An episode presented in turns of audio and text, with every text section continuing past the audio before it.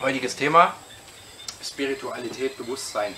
Jeder hat da so sein, sein Bild, seine Struktur, sein Konzept, ja, was er vermittelt bekommen hat. Und ähm, Bewusstsein hat eben nichts damit zu tun, ähm, hier jemanden darzustellen, jemanden zu spielen, sich ein weißes äh, Hemdchen anzuziehen, ein Räucherstäbchen anzuzünden, ein Teechen zu trinken und äh, hier ganz ein auf entspannt und meditiert zu machen. Und in Wirklichkeit, wenn man dann solche Leute kennenlernt ja, und hinter die Fassade blickt, dann stellt man, dann sieht man ganz andere Gesichter. Und dann gibt es Menschen, die wirken so überhaupt nicht spirituell und hoch im Bewusstsein. Mhm. Ja? Die rauchen, die trinken, sind vielleicht auch ein bisschen zappelig ja? Mhm. und gar nicht so, wirken gar nicht ausgeglichen und demnach gar nicht hoch im Bewusstsein. Und das wollen wir heute aus einem anderen Blickwinkel betrachten, nämlich aus dem Blickwinkel von der Mensch auf Schöpferebene und natürlich auch in Bezug euch zu erklären, Gedanken schaffen Realität.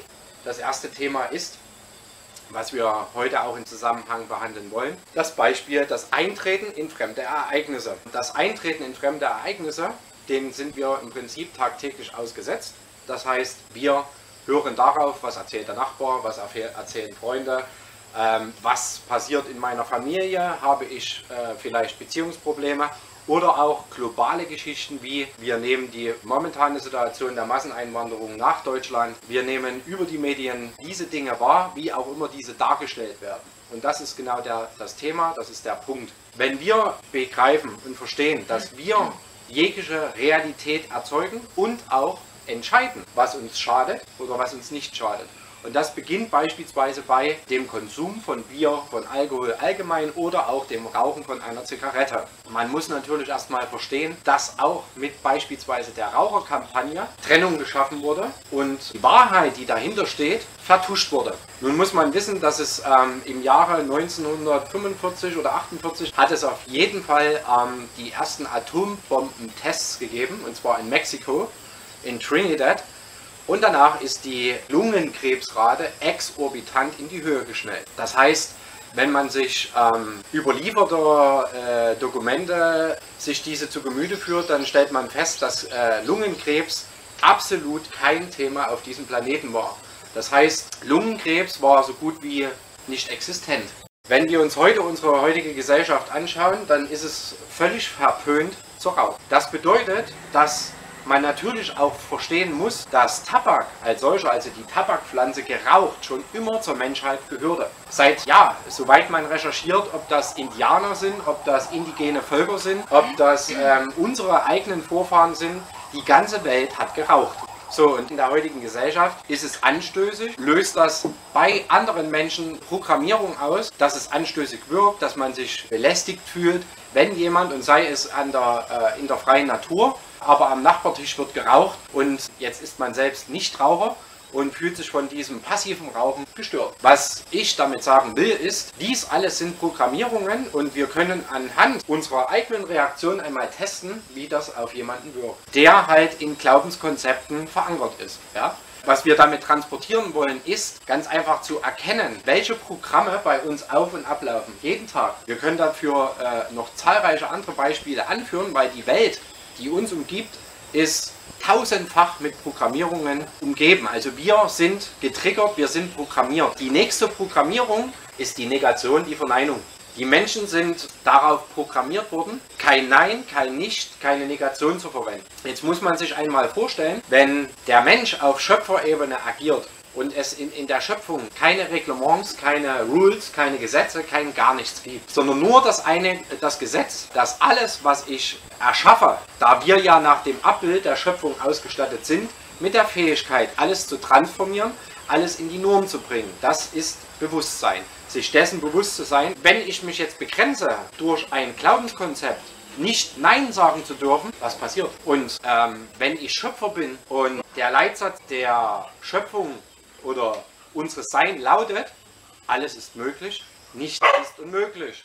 Wieso darf ich dann kein Nein oder keine Negation verwenden? Vor allen Dingen auch der Wille, der ja so wichtig ist. Also etwas zu wollen oder eben auch nicht zu wollen. Zu sagen, ja, das will ich Absolut. und nein, das will ich nicht. Absolut. Das ist so wichtig. Ja, genau da sind wir bei dem Punkt, dass die Negation oder die Verneinung, ja, wird behauptet, das Universum kennt kein Nein, äh, das Universum kennt keine Negation.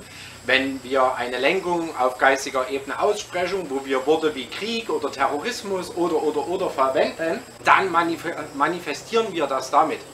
Wenn wir verstehen, dass unser Geist und unsere Seele schon immer außerhalb von Raum und Zeit existieren und agieren, weil wir haben ja nur vergessen, dass wir schon immer leben. Mhm. Da uns ja auch diese lieben guten Besetzer dieses Planeten, die Anunnaki, auch den Tod gebracht haben. Das heißt, dieser Inkarnationszirkus, den wir gerade durchleben, also dass wir von unserer Ewigkeit abgeschnitten wurden, von unserer Unsterblichkeit, die das Normalste von der Welt war, mhm. ja, ähm, und die Leute nicht verstehen, dass das Bewusstsein ist, dass wir zum Ursprung zurückkehren und verstehen, dass es niemals für uns vorgesehen war, dass wir sterben müssen.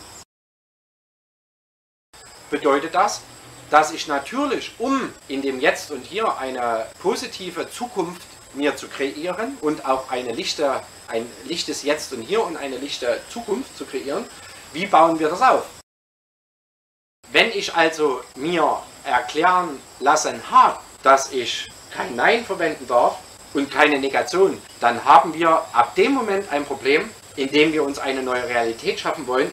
Und wenn ich das nicht formuliere mit einem ganz klaren Nein, baue mir jetzt eine neue Vergangenheit, weil mein Geist und äh, meine Seele außerhalb von Raum und Zeit agieren und ich das kann, weil ich nämlich Schöpfer bin. Ja? ja. Naja, und jetzt sitzen wir da und haben ein Problem, weil die meisten Menschen da draußen darauf konditioniert wurden, kein Nein, keine Negation zu verwenden. Und auch Dinge wie Terror, Gewalt, Krieg, Waffen nicht laut, laut aussprechen wollen. Was passiert? Wir sind in unserer Handlung sehr stark eingeschränkt. Sehr stark.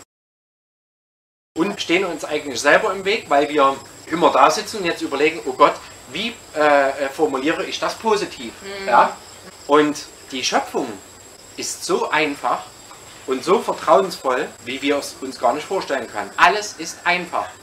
Sobald es anfängt kompliziert zu werden oder wir bestimmte Regul Regul Regularien und Rules und Gesetze und Bestimmungen einhalten müssen, sollten wir lernen, auf unsere innere Stimme zu hören, die uns nämlich sagt, da stimmt was nicht. Ja? Man hört immer wieder ähm, etwas von Channelings. Ja? Ja.